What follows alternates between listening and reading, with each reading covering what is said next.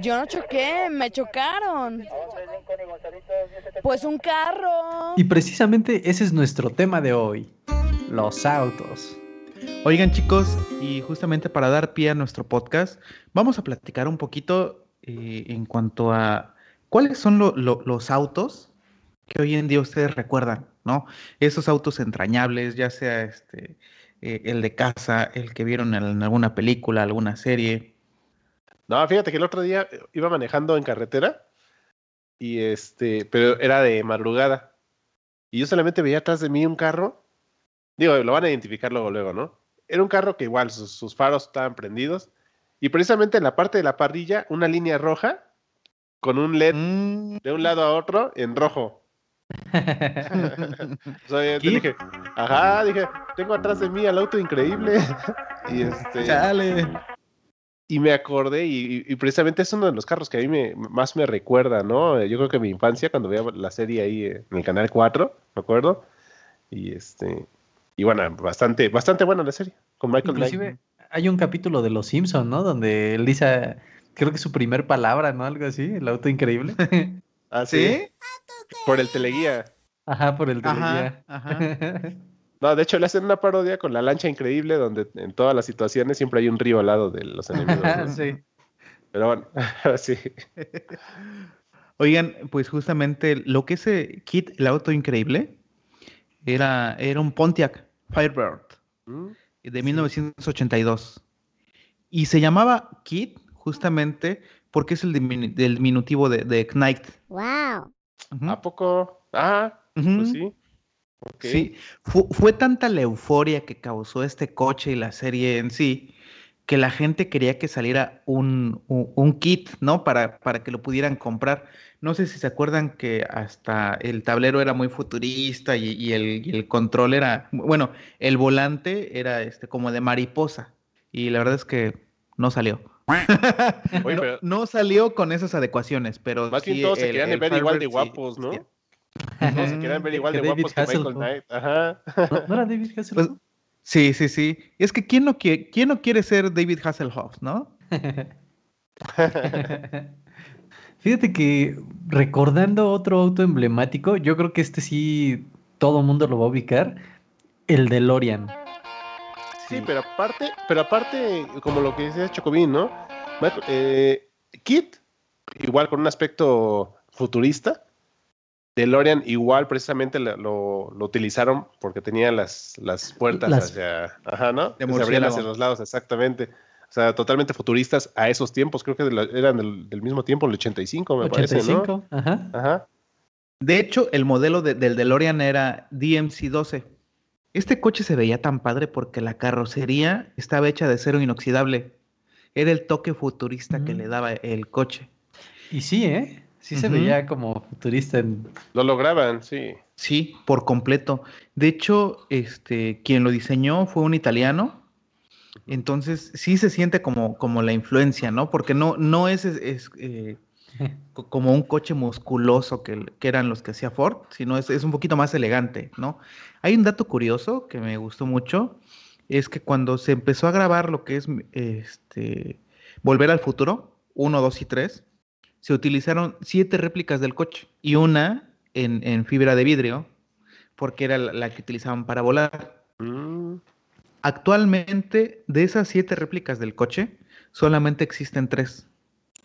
Dos están, son propiedad de los estudios Universal y uno se subastó en el 2011 por un poquito más de medio, medio millón de dólares.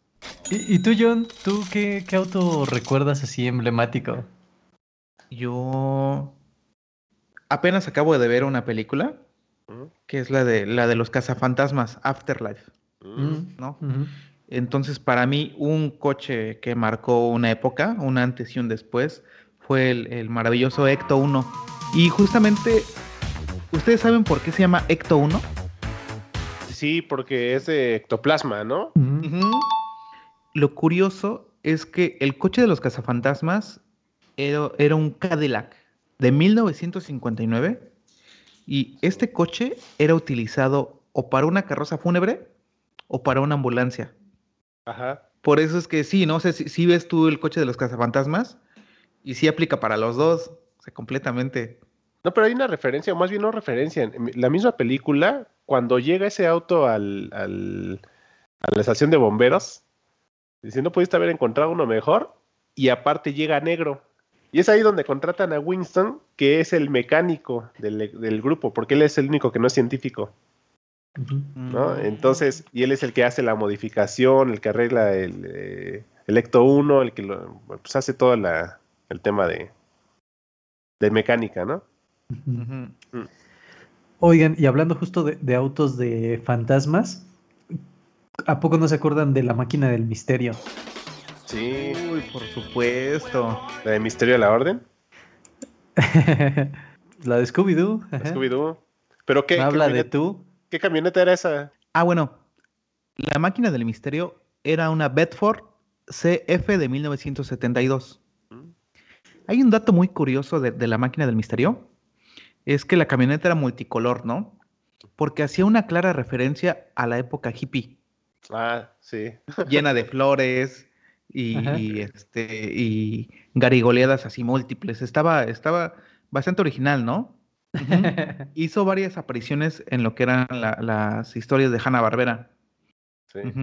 Sí, bastante icónico. Creo que la, camioneta era de, Shaggy, ¿no?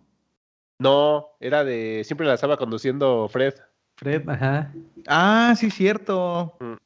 Que, que, seamos honestos, Shaggy era bueno manejando. No sé si se acuerdan de la película de la carrera de los monstruos. donde lo vuelve hombre, donde lo hombre lobo. Y acá, y para regresarlo tiene que ganar la carrera. Cierto. Oigan, ¿y, qué les parece el Batimóvil? Uy. Sí, el Batimóvil también es un clásico, ¿eh? No, pero aparte el Batimóvil tiene diferentes eh, pues años, ¿no? O más bien diferentes modelos. La, motomóvil, el avión. No, no, no, no, no, no, no. O sea, el mismo Batimóvil, pero de diferentes Batmans. Ah, claro, claro. Entonces, pero más bien aquí saber cuál es el que más les gusta o, cuál es el que, alguno que quieran mencionar en especial. Fíjense, en cuanto a los Batimóviles, el de la serie de televisión era un Lincoln Futura. Yo me acuerdo que ese Batimóvil, este, pues era, era feo, ¿no? O sea, estaba curioso porque sí era un coche, Después, a mí el, batimóvil que más me gustó fue el batimóvil gótico que presentó Tim Burton. Oh, ya. Que era el que tenía un frente enorme y, le adaptaron una turbina de jet. ¿Ese es el de quién? ¿El de, qué Batman? ¿El de, el de, Michael, Keaton? Ah, Michael Keaton. ¿Sabes qué batimóvil a mí me gustaba un buen? El que es como un tanque. El que es ah, como un tanque es el de Nolan. El de Nolan. Sí, ese batimóvil es el que a mí me gustaba. ¿eh? Sí. Ese batimóvil es un híbrido entre un Lamborghini y un Humvee. Wow. Que es, que, es, un, es como un tanque. Está muy padre. Y el batimóvil que nadie se acuerda, que nadie quiere, que es donde existieron las, los batipezones, es el de, el de Joe Schumacher, que es un Chevrolet 350. Entonces, ese, hasta ese batimóvil estaba medio feo, ¿no? El que manejó pues, George Clooney, ¿no? Sí. sí. como que no estaba tan imponente. A mí, a, mí, ¿sabes qué? Que el que más me gusta nuevamente es el de Tim Burton, porque se parece mucho hasta el de la serie animada. Así largo, ¿no? Que es con el que crecí prácticamente. A ver qué tal el nuevo, ¿no? El de Robert Pattinson. Sí, pues la próxima, el, el, próximo mes es cuando se estrena la película. Yo, yo vi como el tráiler y la verdad es que sigue sin convencerme de Batman, ¿eh? ¿Quién sabe? Bueno, pues es que hasta no ver. Exacto, hasta no ver, pero mira, mi... de momento no, no tengo expectativas altas. Dicen que es un Batman más sádico, ¿no? Que ya sí es un Batman más, este, oscuro. No lo sé, yo creo que habrá que verlo, ¿eh? Oigan, fíjense que hay un coche en especial que tengo yo un sentimiento muy bonito. Es el Shelby GT500. No es un coche de mi época, es un coche viejo, pero yo lo conocí en la película que se llama 60 segundos con Nicolas Cage. Mm, ¿no? Esa película fue antes de, de Rápidos y Furiosos, antes de, todas las películas que se imaginen, fue esta. Y justamente de que iba un poquito la trama, de que eran unos ladrones de autos. Entonces tenían que, juntar una cierta colección para poder liberar al hermano de Nicolas Cage, ¿no? Pero bueno, este Shelby GT500 en esta película le, lo llamaba Nicolas Cage Eleanor. Pero bueno, ¿saben qué? Que el tema es que vale la pena ver la película por todos los autos que pasan, por la historia, porque sí van desarrollando justamente el personaje, el sentimiento de por qué es el coche que, que, uno quiere, que uno añora. Entonces vale la pena, ¿eh? Es un churro de película. Creo ¿Tú dirías que es recomendación? Sí, sí es recomendación, bien dice. Eh, ¿Saben qué? Es un gusto culposo. Ok. Ajá, es un gusto culposo, como, como la de Armageddon. Que sabes que es un churrote, pero aún así te la avientas. Igual, 60 segundos. Pero a mí sí me gusta. Listo, pues siguiendo la línea de las películas, eh, quisiera hablarles yo de la película. No sé si la han visto, se llama Locos por la Velocidad. No, no, ¿Es, reciente. Es una película del 2006. ¿Es con Will Ferrell? Es, ajá, es con Will Ferrell, este, protagonizada por él. De hecho, el nombre o el, personaje que él, que él caracteriza se llama Ricky Bobby. En esta película, digo, sin entrar en mucho spoiler, este, trata de... Él es un corredor de NASCAR. Él como corredor de NASCAR, pues se siente el rey de, pues, de esa categoría hasta que llega un francés, ¿no? De la Fórmula 1 a correr en NASCAR. Entonces todo el mundo le empieza a decir, oye, que este, este sí es un corredor de adeveras, ¿no? Eh, de hecho, uno de los personajes que también salen este, es Michael Clark Duncan, que es el, que hizo a, John Coffey de Milagros Inesperados, por si no lo ubican. Está, está muy padre la película porque es una, es una película de comedia, pero muy al estilo, no sé, no sé si ubican el estilo de humor de, Will Ferrell, o sea, es muy, es muy gringo, sí, pero aparte es como que muy crudo, muy, muy directo, ¿no? Entonces, eh, me acuerdo que en una, de, o sea, le voy a dar nada más un pequeño este, episodio ahí de, la película, digamos, está este, el francés, que por cierto se llama Jean Girard, el de la película, Ajá. y está Will Ferrell, discutiendo, ¿no? No, que yo te voy a ganar y es más, saca de una vez el auto, pero él está lastimado, ¿no? Está tan cerquita que el, que el francés empieza a jotear, o sea, pero es, es el personaje, es su personaje, empieza a decirle, no, yo te voy a ganar y, ni aunque tengas los dos brazos bien. Y, tanto cerquita, casi casi de, la, de boca a boca, que le dice, es más, si me das un beso, ya no te reto, ¿no? Ya me voy de aquí y me regreso a Francia. Pero está muy chistosa esa, esa parte, porque otro de los compañeros de Will Ferrell, bueno, de Ricky Bobby, dice, ¿sabes qué? Yo nada más te voy a decir una cosa. Y empieza a hacerle, hay, hay una frase icónica en esa película que, que dice, vamos a hornear y batir, ¿no? Entonces, esa frase la dicen mucho. Siempre que, siempre, es, es una frase como de motivación de, sí lo haremos, hornear y batir, ¿no? Es una palabra, digamos, local entre ellos, pero si ustedes ven la película, este, les va a gustar, ¿no? O sea, es una, yo diría que es una recomendación para un palomera. Para un fin de semana. Para un fin de semana, exactamente. Ah, y aparte pueden ver esta película en HBO Max. Súper, pues fíjense que igual siguiendo la, línea de las películas, no sé si han visto una que se llama Baby, el aprendiz del crimen, que no tiene ah, nada ni de Baby ni de aprendiz es la de Baby Driver, ¿no? Ajá, la de Baby Driver. De hecho, según yo en inglés se llama Baby Driver, entonces no sé en qué momento en español se convirtió en Baby el aprendiz del crimen. yo creo que en España, en España va a ser Baby, el tipo que hace las vueltas locas. las flipantes vueltas. Básicamente es un. Es un chofer. Bueno, ni siquiera es un chofer, es un chavito que le gustan los carros, le gusta manejar, se sabe dar vueltas locas, pero justamente un día se mete con la persona equivocada y le roba su carro. Y esta persona, como ve que tiene talento, decide, decide utilizarlo para que otras personas roben y él sea el que los lleve como al punto de al punto de cambio de carro y pues se terminen quedando con el dinero, ¿no?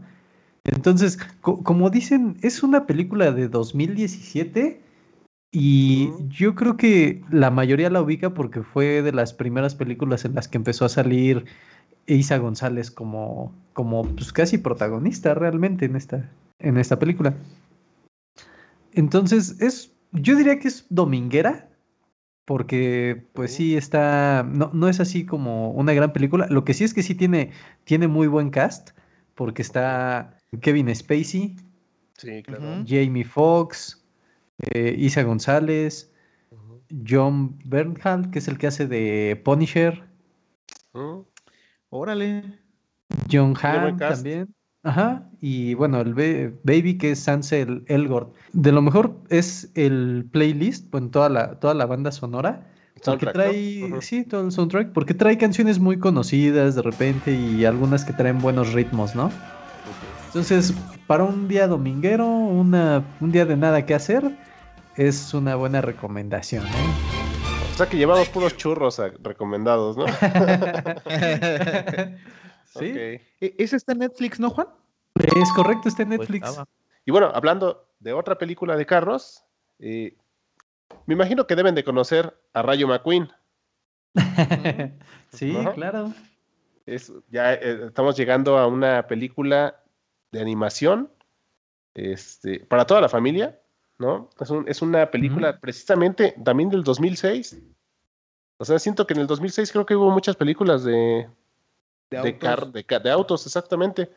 Eh, aquí, eh, en esta película, bueno, el protagonista, tal como lo acabo de mencionar, es Rayo McQueen. Seguro lo conocen porque estuvo en, eh, está en playeras de niños, Está en todas las mochilas, ¿no? está en, mochi- está en todas las mochilas, exactamente.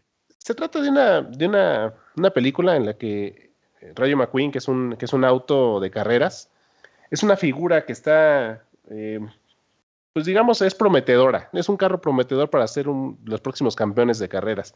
En una de esas, pues ya cuando va a competir por, por la Copa Pistón, que es la, la copa más, más importante en la, que, en la que corren, tiene un accidente. Pero entonces el tema de esta película es que cada vez que un auto tiene un accidente, pues los mandan a prácticamente al deshuesadero, exactamente. Es aquí donde el Rayo McQueen pues termina en un pueblo este, alejado totalmente del, ya de las carreras, pero también como toda película, ¿no? Se llena de, de nuevos retos, eh, ahí conoce a, a uno de sus A mejores amigos, ajá, a uno de sus mejores amigos que es Mate, al maestro, bueno, su maestro que en, este, que en ese momento no sabía que lo, que lo iba a hacer, que era el Doc Hudson, que era un, un auto retirado de carreras. O sea, él no sabía, él solamente pensaba que era el doctor del pueblo, pero al final le fue quien le enseñó a, a hacer mejores derrapes, a dar vueltas este, cuando tenía que darla. De ahí que también conocía a su novia, que era Sally. Pero es una historia en la cual deja de, digamos, e- era alguien muy sobrio, digamos, el Rayo McQueen, pudo conocerse a sí mismo, aprender nuevas cosas y poder, obviamente, ya regresar con eso, con todo eso aprendido a, por la Copa Pistón. ¿no? Como que se reivindicó, ¿no? Se, se reivindica exactamente, porque ya, ya se sentía obviamente que era un auto nuevo, que era un auto de carreras, o sea, ya estaba en una elite, este, que pues nadie lo bajaba de ahí, o sea, ya se sentía demasiado, entonces creo que le dieron su, su buen, este, pues bajada, ¿no? De, Lo pues, bajaron de su, de su tabique. Exactamente. Pero muy buena película. Esta sí es una re- película 100% recomendación Vin Diesel. Me imagino que ya todos lo, todos la han visto. Pero quien no la haya visto, re- realmente sí vale mucho la pena. Esta, nada más la 1. Porque la 2 es muy mala. Yo nada más quería hablar de la 1 precisamente porque estamos. Porque La- la, la uno sí es recomendación, Vin La 1 Diesel. sí es recomendación Vin Diesel. La 2 ni, ni, ni la vean, y si la ven, mejor este, pasen la siguiente catálogo. Chale. Pues fíjate que ahorita que dices todo el mundo debió de haberla visto, yo tengo una confesión justamente de en este tema de películas de autos. Yo no he visto Rápido y Furioso. Bueno, he visto la 1, la 2 y la de Reto Tokio. Y creo que alguna vez vi la 4. Pero de ahí en fuera yo ya no he visto ninguna de estas películas. Sí, no, ni yo, la verdad. ¿Tú sí las has visto, Serge?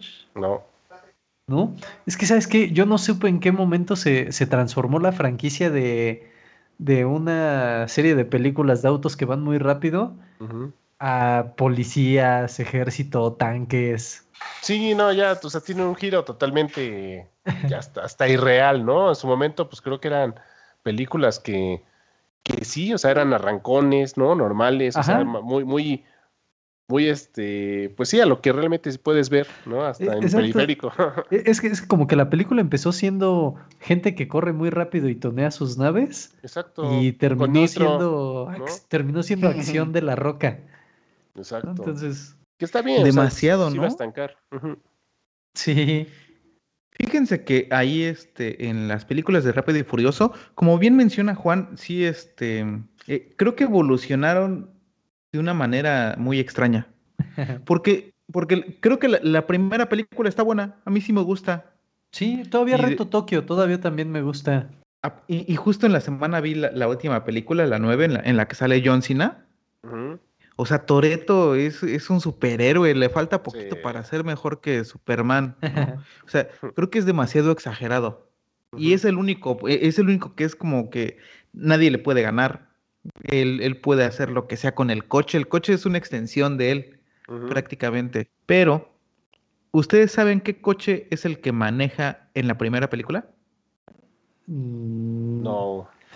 Lo menciona, ¿no? Sí, es un Dodge Charge de 1970. que es el coche negro con el cual con el cual va este va haciendo la, la Sí, carrera, la carrera con Paul final, Walker. Ajá. ajá. Wow. Oigan. Buen dato. Pues a ver, ¿saben qué coche también me parece muy emblemático? Ujú. Este, el de las películas de Herbie. ¿Alguna El vez vieron esa película en la que es un bochito Sí. blanco que es de Sí. carreras? Es un Volkswagen de 1963. Y bu- bueno, un dato curioso es que dentro de, dentro de la historia, Herbie es un bochito de carreras con mente propia, que cuenta con el número 53 y tiene placas vintage de California. Para la primera película, que se llama The Love Book, uno de, de los vehículos utilizados por la producción estaba equipado con el motor de un Porsche 356. Oye. ¿no era, no era el carro que, que manejaba Poncharelio? O sea, el este Eric Estrada, No sé. ¿no? Que era este. Poncho que Aurelio. Era, era, Ajá, era el sí, que. no, no, no el, no el del Víctor. Ajá, no el del. Ajá. Ah, Poncharelo, ¿no? Ajá, sí, Poncho. Sí, porque Poncho Aurelio era el Víctor, ¿no? Era cuando Sí, se... Que era el que. Por el que se peleaban esta Vivi Gaitán y. El de Ah. dos mujeres un camino, Ajá, Pero- no, ese camino. pero él era, era, era trailero, ¿no? No, pero Ajá. es que antes él tuvo una serie Él tuvo una en la que era Poncharelo. Ajá. Y manejaba, creo que era Herbie. Y no sé qué manejaba, ¿eh? ¿Qué, qué no era una moto? No, no sé.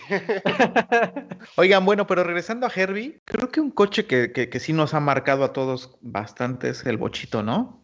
A mí aquí para andar en Cancún, sí, sí en algún momento me dieron ganas de tener un bochito, pero como no tienen este eh, aire acondicionado, no, difícilmente, aquí no puedes andar así. Sí, ¿no? No, y aparte eran muy bonitos, ¿no? Bueno, yo, yo creo que, digo, si tú ves un bochito últimamente, o sea, lo tienen muy bien cuidado, o sea, ya, ya lo tienen con placa de clásico, ¿no? Entonces, realmente es un carro que, que hasta se disfruta ver, ¿no?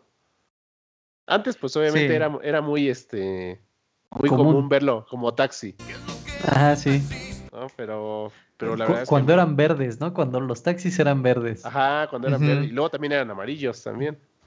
Creo que fueron primero amarillos y luego Ajá, verdes porque los verdes eran los ecológicos. Ajá, exacto. que ya tenían catalizador, creo que sí, ¿no? O era cuando la gasolina decía Magnasim, creo que sí. Creo que, ajá, exacto. Ese, ajá, era el, el verde, exacto. Muy buenos. Y es un carro que creo que hasta lo van a regresar, ¿no? Van a hacer un nuevo modelo. Estaban hablando que iba a salir un bocho eléctrico. Ujú. Mm. Ah, ¿Y será muy sabes bueno. qué? Yo creo que un bochito eléctrico sí te lo compras, ¿no? Sí. Más por la nostalgia, más por el cariño al cochecito. Y si va a traer todos los aditamentos y mejoras y tanto seguridad que tienen los coches eléctricos hoy en día, pues sí vale la pena. Si hay gente que se compra el, el- el Smart, que está horrible el coche, pero bonito eh, a, su, a su manera, que no se compren un, un bochito este, eléctrico. No, pero con ¿No? esa cosa sí te volteas en, con el aire, ¿no? No sé, yo siento que. O, o como que esa inseguridad de que estás entre de- un tráiler, por ejemplo, si de por sí eh, en un carro compacto pasas al lado de un tráiler y dices, uy, se te impone, ¿no? Yo creo que en una cosa de esas no, no salir a carretera o, o estar en periférico, no sé.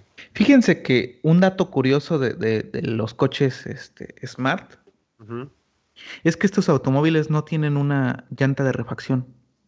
Porque no cabe en, en ningún lado del coche, pero, Pero- las llantas tienen un sistema, el cual no se ponchan. ¿Tú sabes cómo se llama ese sistema, Juan? No, pero bueno, o sea, sí se ponchan, pero se supone que la llanta te aguanta no sé cuántos kilómetros sin bajarse. Sí. Ah, Ajá. Sí, traen como una camarita. Como doble cámara, más bien, ¿no? Ajá, sí, algo así. Ajá. Órale. Eso no lo sabía, ¿eh?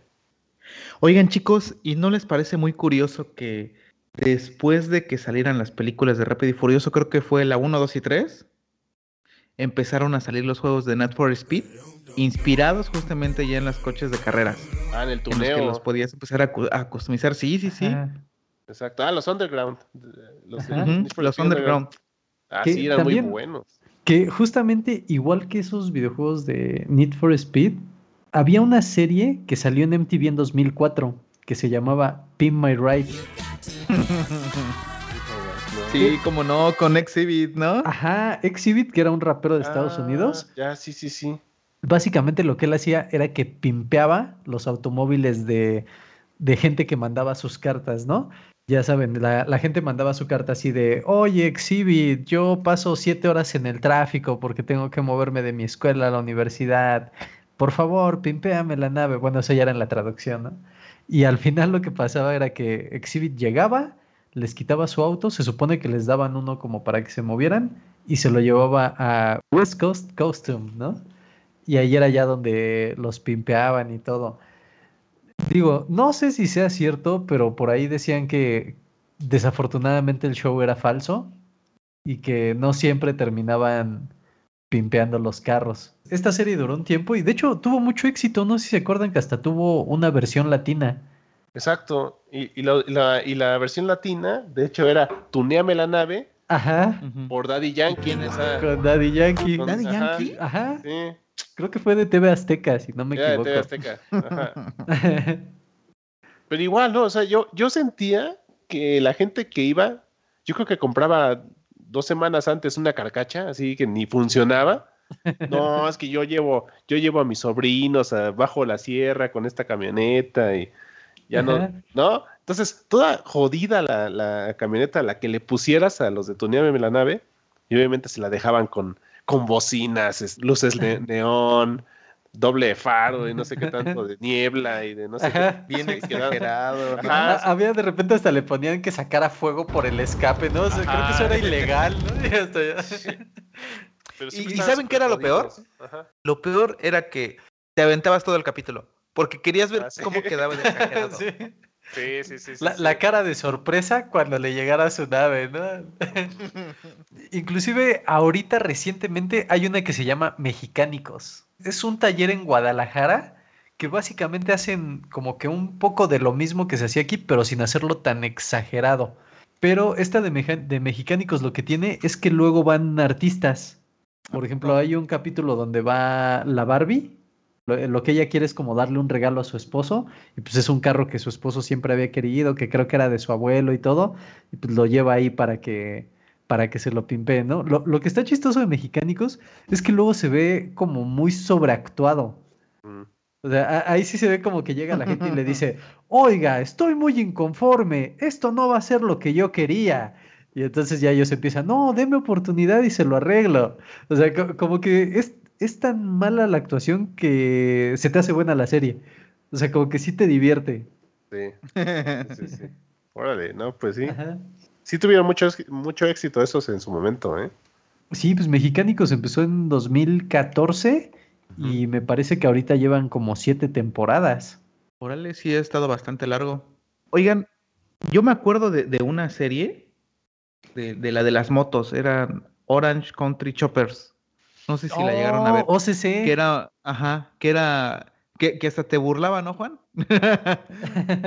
que que- que me decías, oye, voy, a- voy a buscar trabajo en OCC.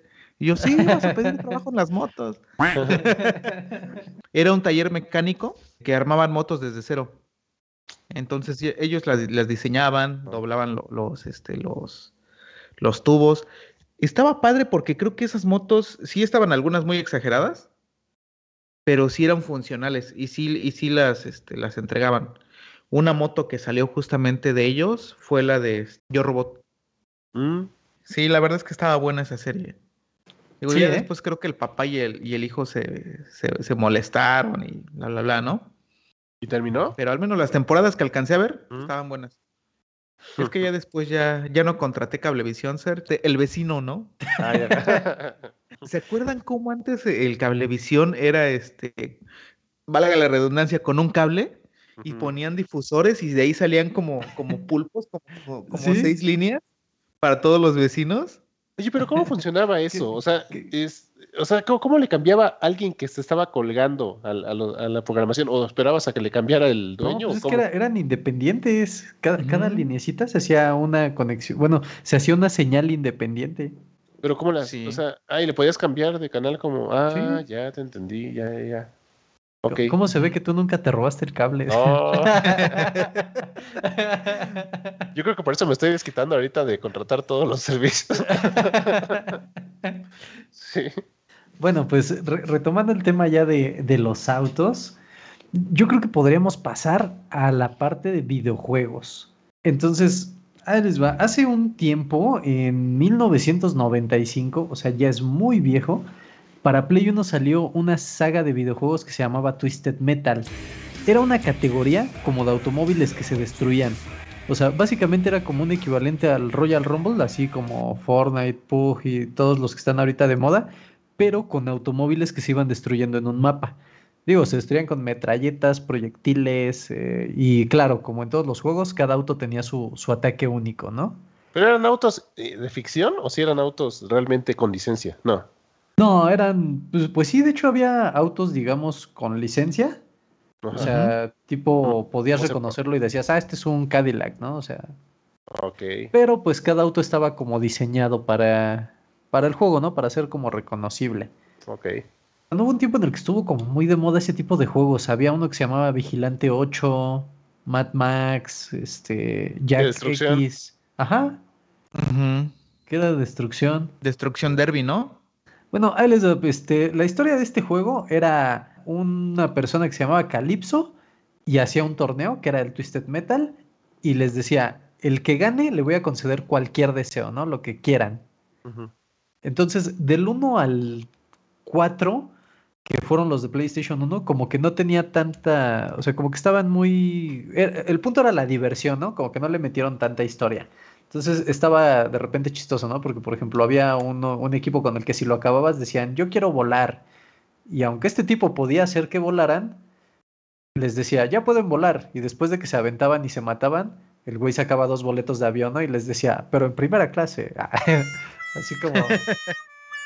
O sea, co- como que sacaba sus triquiñuelas, ¿no? Para. Bueno, pero el punto era que el güey sí tenía poderes, ¿no? O sea, sí les podía dar como lo que quisieran. Digo, de hecho, son más o menos como nueve juegos que fueron del 95 hasta el último, creo que fue 2012 para Play 3.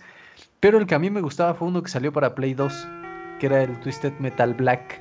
Este me gustó por porque este ya como que, aparte de que el juego era más oscuro, ya le metieron más historia. Entonces, haz de cuenta, aquí era lo mismo. Llegaba un güey y les decía a todos, te voy a cumplir el deseo que tú quieras, pero llegaba como un hospital psiquiátrico. Entonces, la mayoría de la gente lo que quería eran temas de venganza. Entonces, como que la historia ya se empieza a poner más sombría y ya trae una historia muy chida. Digo, para, para no hacer así como el cuento tan largo, pues básicamente ese era el juego. ¿Y por qué traigo el tema a mención? Porque ahorita, bueno, ya tiene un par de meses, más o menos a mitad del año pasado, salió el rumor de que Sony estaba haciendo la serie de televisión como live action de Twisted Metal. Y dentro de esta serie va a estar, bueno, supone que ya está confirmado Anthony Mackie, que es Falcon. Mm. Órale. Ajá, Falcon va a ser como la de John Doe, John Doe, que es este, al menos en el Twisted Metal Black, es un ex policía que pierde la memoria, ¿no? Pero entonces va a estar muy interesante ver de qué trata la serie y este juego por fin va a tener un reboot para PlayStation 5. Este también va para 2023. Órale. Pues a ver qué tal. A ver qué Bien. tal sale. Sí, sí, Pues sí, sale para la, para la consola en, en la que hoy en día está el mayor poder adquisitivo de los chavos, ¿no? Chavos rucos. Por cierto, el Twisted Metal Black cuesta 10 dólares. ¿10 dolarucos? Entonces, barato. ¿En PlayStation 4? Sí, para PlayStation 4. Y, y es buen juego, aunque era de PlayStation 2. Vale la pena, ¿eh? En Ese sí es PlayStation 4, recomendación. ¿En PlayStation 4 está el Twisted Metal? Lo que pasa es que lo puedes comprar del PlayStation Store. Ah, ok. Muy bien, Juan Ratz. Oigan, ¿se acuerdan de, de las salas de arcade?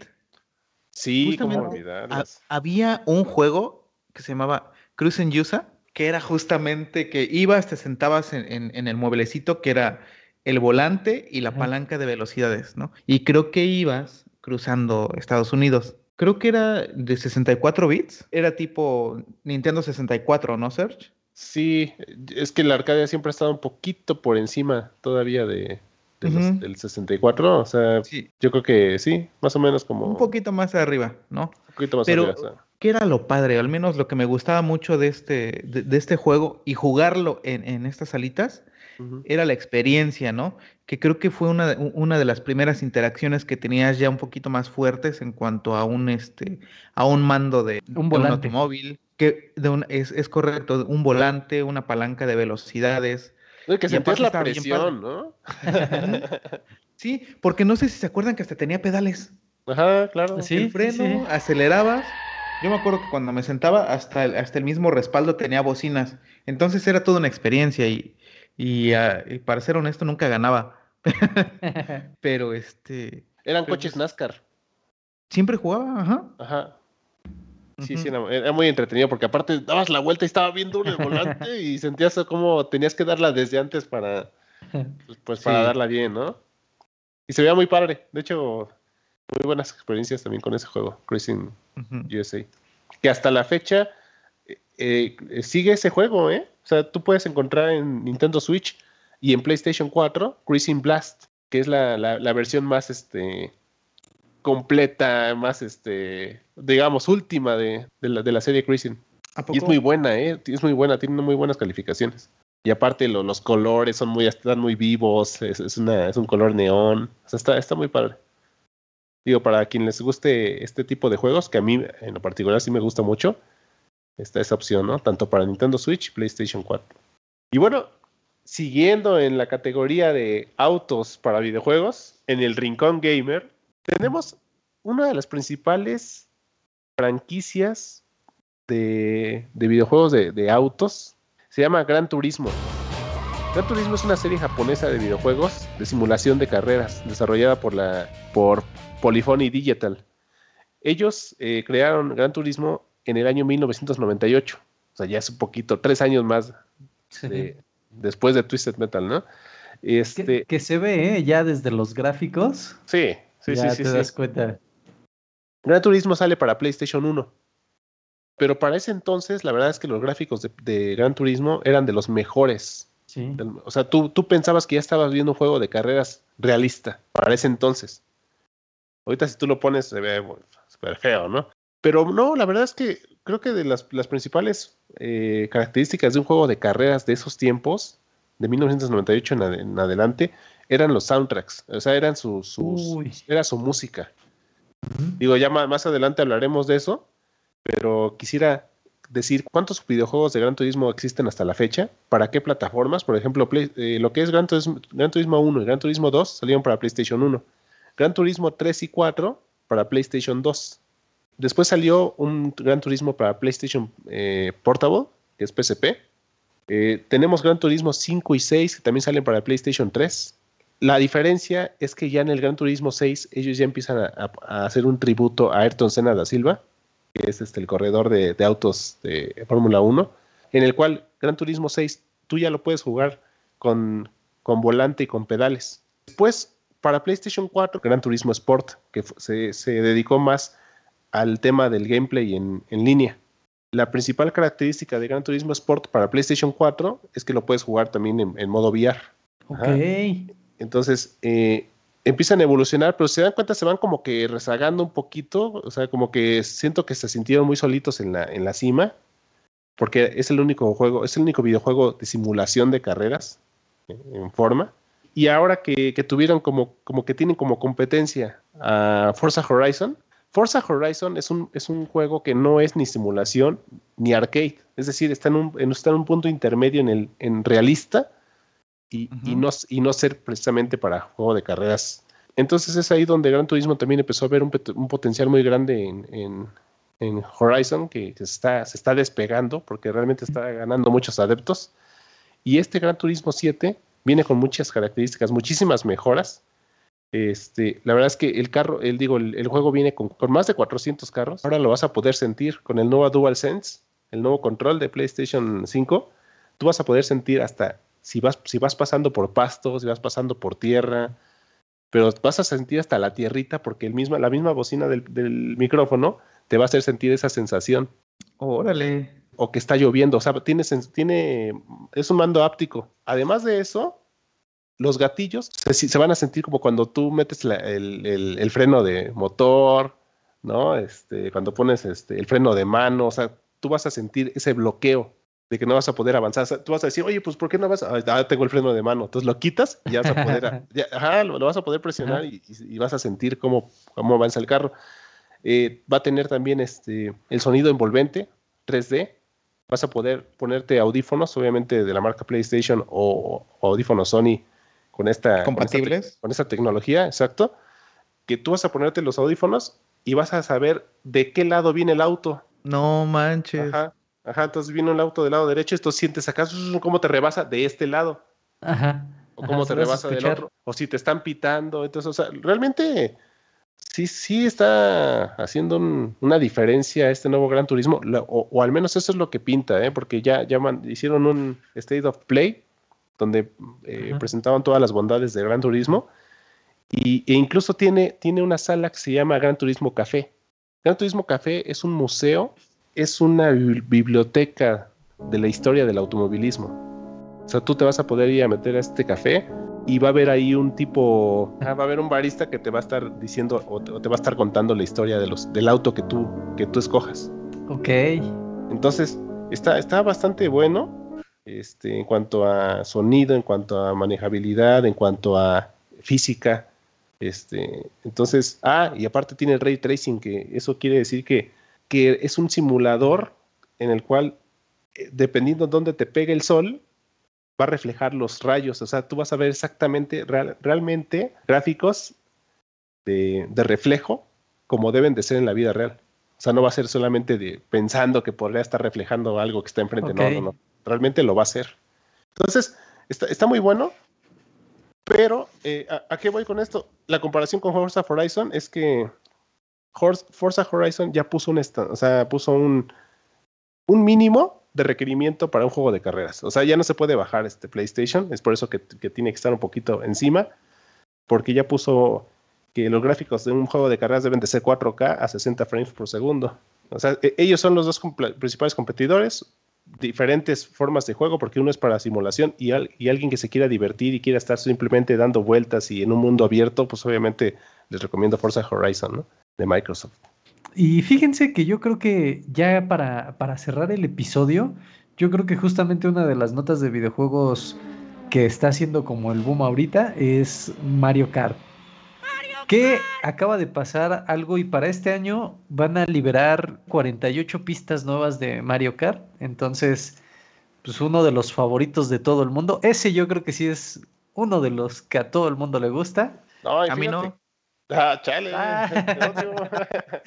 ah. no, no, sí me gusta. No, fíjate que, que son 48 pistas, no son nuevas, eh, están tomando 48 pistas remasterizadas de toda la serie de Mario Kart desde el principio. Ya habían salido otros dos DLCs de pago, pero para el Wii U.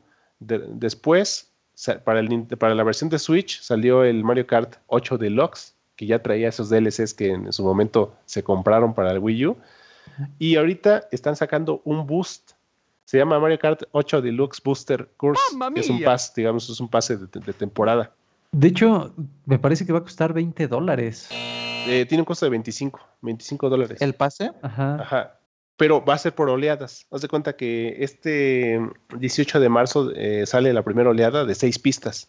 Ajá. Entonces, entonces, tú pagas 25 dólares y el 18 de marzo sale una oleada de seis pistas. Digamos, en mayo, 18 de mayo, sale otra oleada de otras seis pistas. Junio, julio sale otra oleada de otras seis pistas. Entonces, así, hasta que se completen 48 pistas hasta, el, hasta, mitad desde, hasta mitad del 2023. Pero solamente pagaste los 25 dólares. Solamente pagaste 25 dólares. Otra, puede ser que tú no quieras pagar los 25 dólares porque tú ya estás pagando la membresía de Switch Online y la de, y la de expansión de Switch Online, porque hay dos, hay dos membresías de Nintendo. Switch Online, que, te incluye pues jugar en, línea, y algunas otras ventajas como guardar en la nube y, pues ventajas que te, que te da tener Switch Online como torneos, ¿no? Y Switch Online expansión, que te permite tener todo lo anterior, más videojuegos de Nintendo 64 y, y videojuegos de Sega Genesis. Y adicional, tú al tener la expansión de Switch Online, puedes ya tener este incluido las 24, las 48 pistas que va a incluir este el Mario Kart. O sea, Yo, ya no tienes que pagar. Oigan, pues bueno, fíjense que el episodio del día de hoy estuvo muy padre. Estamos empezando fuerte eh, esta segunda temporada de Vin Dicen. Y pues nada, con esto concluimos el episodio del día de hoy. Eh, la verdad es que el tema, eh, el tema con el cual estamos empezando esta segunda temporada está bastante entretenido. Y recuerden que nos pueden seguir en nuestras principales redes como son Facebook, Instagram, TikTok y también escuchar en Apple Music, en Amazon Music y en Spotify. Y pues ya por último, agradecerles a todos los que nos escucharon hasta este punto y decirles que nos vemos la próxima semana. Nos vemos. Hasta luego. Bye. Oye, Marco Antonio, y después de escuchar nuestro fabuloso episodio de autos, ¿Qué vas a regalar en tu próximo programa?